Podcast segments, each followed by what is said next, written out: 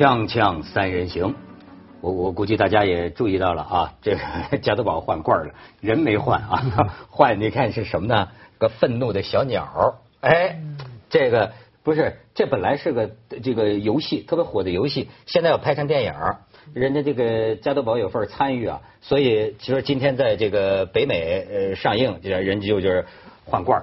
所以看起来应该以后换罐的几率越来越高嘛，现在都流行嘛。除了一个商品品牌，还加了其他的附加的。但是我说他们把罐儿换成鸟罐儿，那意思坐在旁边的是什么人？你说，哎，那天咱们讲这个百度，我就是说，你这个对于今天的很多这种广告的这个方式啊，你像我们最早开头。这个还有些锵锵的这个老观众啊，有点这个看不惯。但是你像现在，我发现大家把这罐儿当成我们一道亮丽的风景，是吧？哎，反正奥斯卡鸟人也是得大奖的。姜老师，这个加多我得给你钱啊！得大奖的。那这这个有时候倒过来了，时代不一样。现在好多人叫做日本人叫做我们消费者要付费买广告。这是说怎么叫付费买广告？因为举个例，典型的杂志啊，不要就是看日本的杂志是是这样，香港也是杂志，我们翻了，要翻翻翻，其实呢，里面呢百分之四十的内容是广告业啊，所以其实我们付了十块钱买杂志了，百分之四十是买来的广告来看，为什么呢？其实我们需要，那广告告诉我们什么？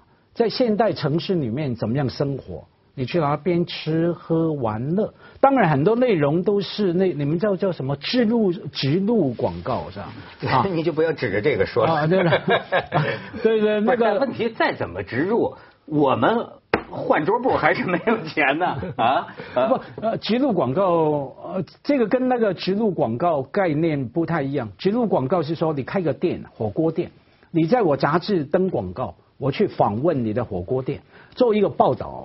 我完全是报道，哎，徐老师火锅怎么样好吃？背后的用的汤料是什么？然后你看的好像真的报道一样，其实没有公信力的。可是我们看的非常高兴嘛，因为我们需要那个东西。但是我我倒是我是说，通过这个事儿啊，我可以启开今天的一个话题。我今我今天想聊一个啊，就是电影和资本。就现在你看中国的电影金融化呀。呃，已经是到了一个什么样的一个程度？我想从谁就说起呢？呃，叶问三，你知道这个叶问三的这个大老板，呃快鹿集团。这快鹿集团好像是就四月几号，呃，上海市政府都都逼着他们出去开新闻发布会。嗯，你知道是怎么回事吗？好像是那个票房作假是吧？叶问三，搞得他们资金链断了，大概是怎么回事？啊，对，那你就是只知其一不知其二。我老实讲，我前两天还听我一哥们儿讲这个老板叫叫叫叫叫叫什么？你看我老记不得叫什么名字，这老板叫什么名字？施庆祥吧？啊，施建施施建祥，我老想起一个名字叫施剑翘，好像是一个一个刺客还是一个什么？施建祥在香港。在香港呢，就是前几天还在香港。要不说这个人呢，还是据说啊，挺仗义的。哎，很多这个中国的这种草莽英雄创业成功的，往往具有这个特质，就是说你认识他的人，还觉得这人挺可爱，讲讲义气，重朋友，仗义。我觉得至少他有一个吧，就是就是说他呢，现在就是说人在香港，但是还是给那个那些众筹的那些人呢发声明。说我把我几亿身家先拿回去，哎，帮助这个还了大家的这个钱，实际上欠的钱太多了。嗯，你知道这个事儿吗？嗯。不过咱们可以先说说《叶问三》，家辉好像老要看这个电影，在香港演的。好看啊！我收过了，我看完还去学了。本来我学泰拳的嘛，后来改了学咏春。对我们来说，那个、那个、那个非常好看。你是不是昨天跟这个姓施的吃饭了？没有没有，他没吃饭，直接钱打在我的 账户里面去。而且就说这哥们是挺有意思的，就是他他身上有这么一种劲头，呃，就是他最早是干什么的嘞？最早好像就是个印刷厂。据说第一桶金是什么呢？一九九九年哈，我忘了哪一年了啊。上海四家国有企业转制。就是宣布破产呢，他收购，所以他是把百分百的国企，就是上海快路什么电缆的那个百分百转成民营，这是他家族企业的一个核心。第一桶金到最后发了财了，发了财了呢，从曾几何时就开始注意到了电影。嗯。然后一注意电影呢，你就看他整天就是跟香港的好多明星啊，什么谭咏麟呐，还是谁啊什么的，谁的孩子都都认了什么什么干亲了，就是就就整天跟爱跟这些明星在一起。我听人说他属于哪种呢？就是属于哎，你你你比如说你你做做个做个节目是吧？哎，文涛你给我做个节目，你你你说你要你要你要多少钱？打一千万。这这，我给我给你两千万，太少了，太少了。但是据说属于这个风格的，你知道吧？电话几号？来，电话给我。哎但是就是，甚至据据他的现在你，所以说我现在你分不清哪些是宣传，哪些是呃这个真的。没有，重点在于说，假如是看新闻啊，很多报道就是说，重点在于说，呃，这样豪爽是一回事，你到最后交不出来啊。他说一千万太小了，我给你一一一个一。没有用啊，他最后一百万都拿不不出来给你啊，因为他整个里面的从一开始，他两个亿给黄百鸣买了叶问，我都是根据报道说的啊，买了叶叶问三在内地的这个发行权，嗯，结果就现在这个电影啊，全靠发行啊，我的天，甚至还有那个黄圣依的老公杨紫，嗯，杨紫成立了这么一个专门为了搞他这个项目的一个宣发的一个公司，但是现在这个公司可能就。散伙了，听说是连这个员工的这个工资啊、补偿金呐都还欠着呢，就是这么一个局面。你就我就说，就看到一个拿电影当成金融产品的资本游戏的破产过程，以及它的多米诺骨牌的连锁效应。哎呀，我这好久没说这么长句了。长句，你可以看看，很有逻辑性。你看看，你看这是这就是这这这个范儿，施施施建祥施老板，你再看。哦，他自己印在广告上。哎，你看，哎，这这位，哎，你瞧瞧。他看着还是可亲，对吧？这石老板，你瞧，这个。但是很少有制作人印在广告。哦呦，他比较喜欢曝光，而且还比较喜欢别人叫他博士，你知道吗？你再看看看下边。跟跟我一样。啊，这是这个深夜场，午夜幽灵，你看嘛，半夜夜凌晨的凌晨时间的电影都卖到两百块钱一张票，买假票房嘛。现在应该这个已经不是秘密了，你看。这个电影院，你你看到没有？红的前三排的票反而都都满了，卖掉了，卖掉了。最好的位置还都空着呢，这个有意思。这就是雷锋多啊，雷锋多。对对对，这个这个你看，广电总局叫去核查了啊，就是就是这个这个叶问三的票房异常波动。对，就是就是现在注意到这个状况。没有文涛，你刚说的那么长的句子啊，听起来很厉害。其实非常正常，从好莱坞到香港都是这样运作嘛，不然那个投资现在几个亿投资一个片，以前几千万，再早期几八呃几百万哪里来啊？一定是这样嘛。九零年代的香港电影圈经常有黑社会介入，就是因为这样嘛，就是因为当时说你只要有一页哈，他们说你有一个一个 one page 一个页的拍片的想法，我要拍一部说叶问呃三十 OK。男主角是窦文涛，配角徐子东、马家辉，然后几个名字打出来啊，马上整个东南亚卖户的，就是马上钱就进来了。然后那些什么大的这上市公司的企业，就金融就进来了，非常正常嘛。所以重点不在于他这样玩，这样玩是对的。你不这样玩的话，整个中国电影市场扩展出不出来嘛。重点在于说，当你票房是这么不可靠，还有你刚开始宣传的时候。这么乱讲，比方说一年的什么预期的回报率是百分之八，甚至百分之十多，百分之八到百分之十三点八。对，这些都没有人出来去评论，因为假如在香港，任何一个投资产品，当有人说，哎，你来买我吧，我给你每年回报百分之十二，马上很多的媒体或者说评论人、评论人人呐。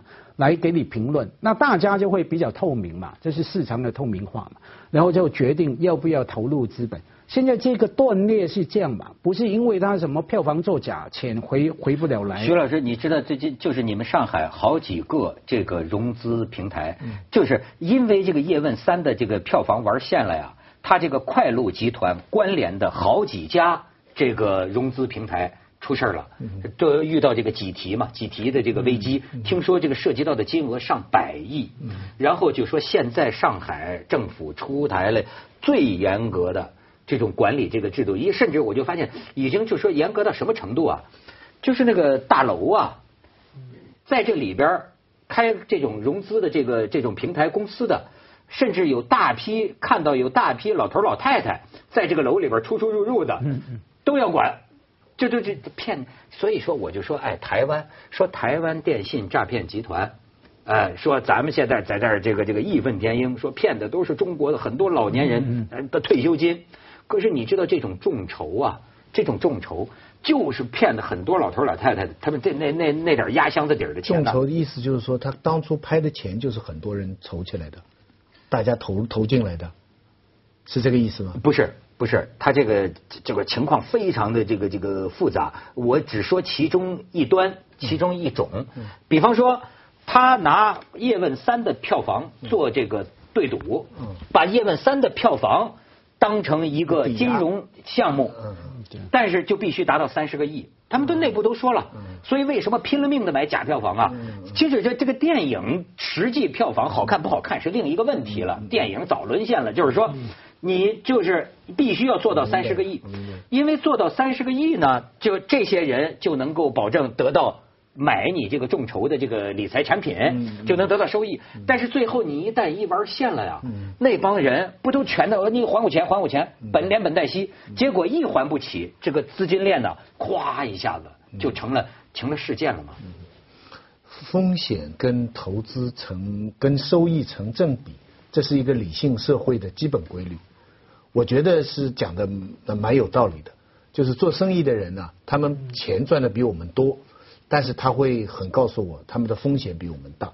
我们教教书啊，或者一般的人，这个社会呢，大家最羡慕的事情呢，就是高回报低风险。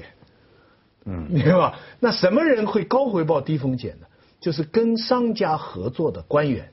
以前哈，如果没有反腐的话。这些人是因为他在这个位置上，他又你炒线了跟我都没关系，但是你炒赢了我就有巨大的好处。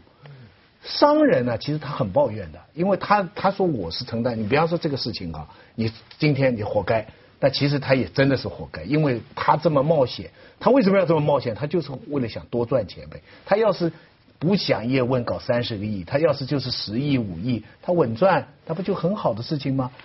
高回报。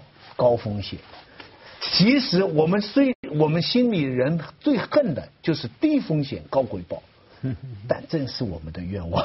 对，愿望。我跟你说，这就是我们人性。我跟你说，我觉得有可能这施大哥本人一开头的愿望也是良好的啊。他真的是，他甚至有民族主义的情怀，他想让中国电影得奥斯卡奖等等，就把从奥斯卡那儿借了个小金人回国搞活动，你知道吗？这这他。但是最后就现了呢。咱们去一下广告，锵锵三人行广告之后见。你看这个施大哥，这个把泰森都感动了嘛？他据说他是亲赴好莱坞，找到泰森就征服了征征服了泰森。这里边他们这个宣传都有段子呢，说找身边一保镖，少林寺出身的，跟泰森 噼里啪啦打了一顿，泰森震撼了。然后在那个宣传会上，你知道吗？他跟泰森连线，据他们的宣传。文章说，泰森当时热泪盈眶，觉得这个施大哥那就是就是说施建祥大哥，对吧？他给了我人生新的希望，说是这个，因为给他一张支票，对对，需要那么复杂嘛？支票丢在桌上就行。当时心灵之间的交往，就是人家泰森就说了，说这个我永远忘不了施大哥讲的，人生不在于拿到一手好牌，而在于打好手中的每一张牌。你你你给我这样这样的支票，你叫我讲什么都可以。说完之后怎么样？我要说什么？什么台词？东东西方五化的交流。哎，你还别说，你也喜欢看。我呢，叶问这个片子，老实讲呢，这个这个文戏部分就我就没看。我我也喜欢看打，我就集中的把他那个打的武打的给给给给给集中起来看。他们说你有网友说你平常的手势有点像咏春，打的不错，真的。这但是呢，哎，你知道我就看出点这个门道来，就是说，你比如泰森和甄子丹，当然我是小人之心夺君子之腹啊，我不知道他们内幕是怎么回事，但是我看到一种什么呢？你看小这个泰森跟甄子丹打了三分钟，你记得吗？按照我过去的想法，对吧？这个中华民族英雄打他，肯定要把电影里把泰森打得满地找牙才行啊，但是没有。我就觉得这个有没有可能啊？就是各方都得为自己这个腕儿考虑。你知道，他们有点人戏不分，这个挺有意思的一种东西。就是肯定，我估计我是泰森经纪人的话，假如我跟你说，我说那我们也是世界大腕儿啊，你不能被你这个甄子丹啪叽给打趴下了，我们还得是世界拳王，这概念要打趴下，支票数目不一样。对，但是 甄子丹你拍这个电影，您是叶问呐。于是呢，你看对两个人的胜负做了一番怎样的计算？做了一番这样的计算，就是说，感觉还是泰森比较厉害。泰森说的是啊，给你三分钟跟我打，只要你没倒下，我就放你走。设定了这么一个预设。嗯。然后呢，在打的过程中呢，也有基本上就是两个人呐，就是这个互有这个被打，就是甄子丹也被打了。然后呢，到最后呢。怎么解决这个甄子丹和泰森之间谁打得过谁的问题呢？因为他那么大重量级，对吧？哎，我就想起在咱们这儿做过节目的那个徐浩峰老师，研究功夫的，讲的他这个讲的非常有道理。就是最后怎么样，双方这个腕儿都不伤腕儿啊，都不跌份呢？泰森的拳猛力大，对吧？但是最后甄子丹到最后关头呢，来了两个，啪一下子，手指头伸到你的眼睛，但是。中华武侠仁义停在这儿了，然后啪抬起一脚踢到你的裆，但是没踢，停在那儿了。中国人的仁义，但是这个在另一方面又印证了徐浩峰所说的，他就是说啊，你比如说中国武术的功夫为什么能放倒那么大的人呢？照他在咱们节目里讲的，他说你把泰森那个拳击比赛所有的犯规动作加起来，那就是八卦掌的散打。就是说中国的功夫啊，你不要以为是套路，就很多时候他这个他那个一些就是这些八八卦手黑啊，或者一些这种犯规动作，这种阴招是咱们的一个取胜的。是不是要给我们放一段？哎，可以放一下，可以放一下。他等不及了。嗯。三分钟。You laugh, by then, or fun go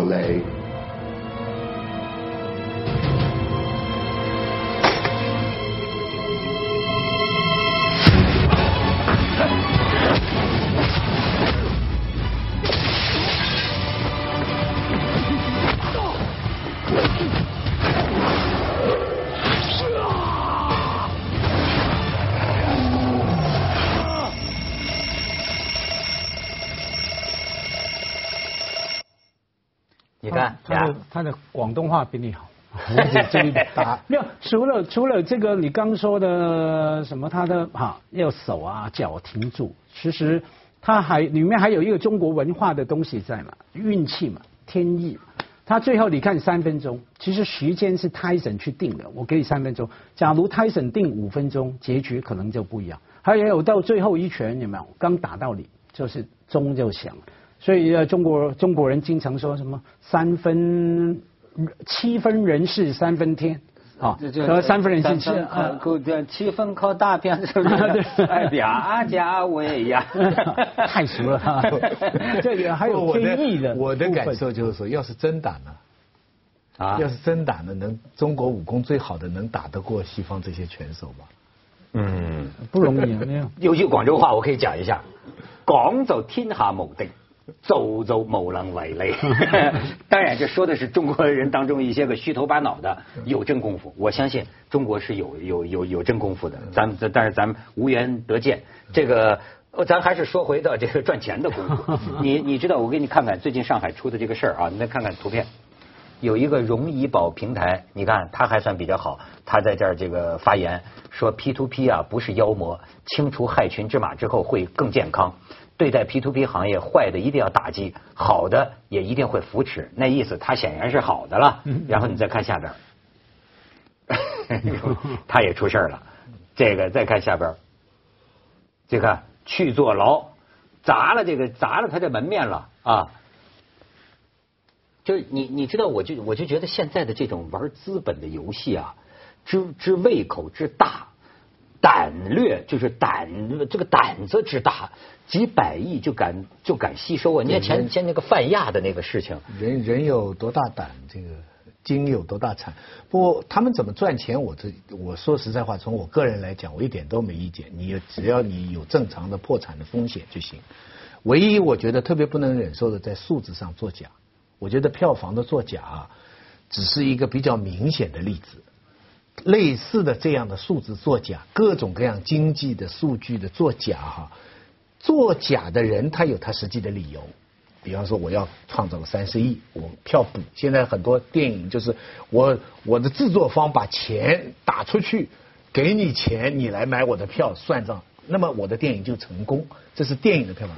但是你知道，我去过文化部啊，去文联呢，那领导啊，那真是由衷的跟我们说，说现在文化形势好啊，票房中国的票房举世骄傲，那那就不是开玩笑，那是真诚的。爱国啊，这个是个爱党，而且是爱中国文化。他们依据的就是这些数字，所以这些数字一出了问题以后，我就感觉像什么，就好像我们人身体要有一个体温表，我们不知道自己身体舒不舒服、好不好的时候，我们要靠一个体温表来量。有时候你搞不清楚，那量下来发烧了，那我今天不上班了；要是还不发烧，那我今天继续做。数字就是我们国家的一个体温表。如果谁在体温表上做了弊了，为了经济的，为了自己私人的原因做了功夫的话，上当但是我跟你讲，这个这个施大哥啊，是个很有意思的人。他说呢，就是原来我做买卖。呃，他说，他说我原来搞了三十年数学，为什么搞三十年数学呢？他认为做投资啊，做这个这都属于数学。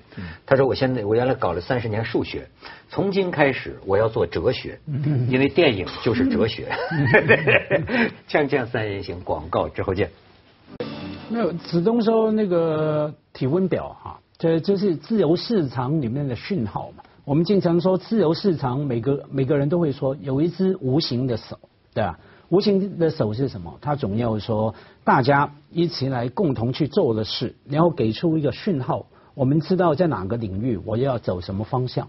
所以做电影来说，票房就是个讯号嘛。我们一定要知道啊，拍这种片找这个明星会收到什么票房，那下一波才有人愿意去拍那种片这样投。他这个假如作假的话，就全部破坏了嘛。所以他其实不仅是。骗了现在这些老太太什么投资者，其实呢，他也对不起未来的电影工作者，因为没有讯号嘛，没有讯号，到时候呢就乱搞。明明中国的电影电影市场啊，在一个最关键起飞的呃阶段，可是你讯号乱了，就很可能这样弄下去呢，就变成说，一方面制度建立不起来，可是大家就喜欢看电影，变成什么了？变成八零年代的香港。很多乱七八糟的黑社会，不同的团体哈，有些没良心的企业家就乱搞了嘛。黑社会我们都知道，以前香港的电影人不是上街游行吗？反黑社会嘛，对吧？因为以前就抢人嘛，刘德华什么梅艳芳全部被被抢。那时候根本没有讯号，你不需要讯号，只要我刚说那个拿个拍片计划，拿几个人名出来就就可以。我那天跟一个一个一个德国影帝的一个一个人啊在一起聊天，他就很慨叹，他说这个现在电影啊完全是金融的游戏了。他说我已经不懂了。说你说跟我谈艺术，他说这些人已经都是拿着拿着这个夹着皮包进来的资资本家了。现在这个电影是个项目。你就而且这个杠杆啊，这个反复，你看我看过一个美人鱼的啊，这个美人鱼，哎，咱还说它是不是烂片没有意义的，你知道吗？这个后边这个你就看它这种互相锁定，什么到多少亿票房，谁几个进来，多少保证多少亿票房，几个可以跑，多少亿票房几个不可以跑，这完全变成了一个非常复杂的游戏，资本的游戏了，完全是资本的游戏。而且你刚才讲那个信号啊，我在想它。一一方面是这个统计数据哈，另外一方面也是象征意义上也是一种民意反馈的途径，对不对？有三种这个这个这个体温计，好的是正常的体温计，它不管什么情况，它执行它的任务。小坏的体温计是什么？就是质量出了问题了，就是你去量啊，对，明明你今天已经是三十八度了，可它量不出来，它还告诉你是三十六度五，你上了它的当了。但是另外有一种。最好也是最坏的体温计，我以前说过，它能够懂得你主人的心思，他知道你这一天是想发烧还是不想发烧，晚上想去泡吧，身体已经很不舒服了，可是还想去。他呢，明明是三十八度，他跟你说是三十六度五，让你去，这种听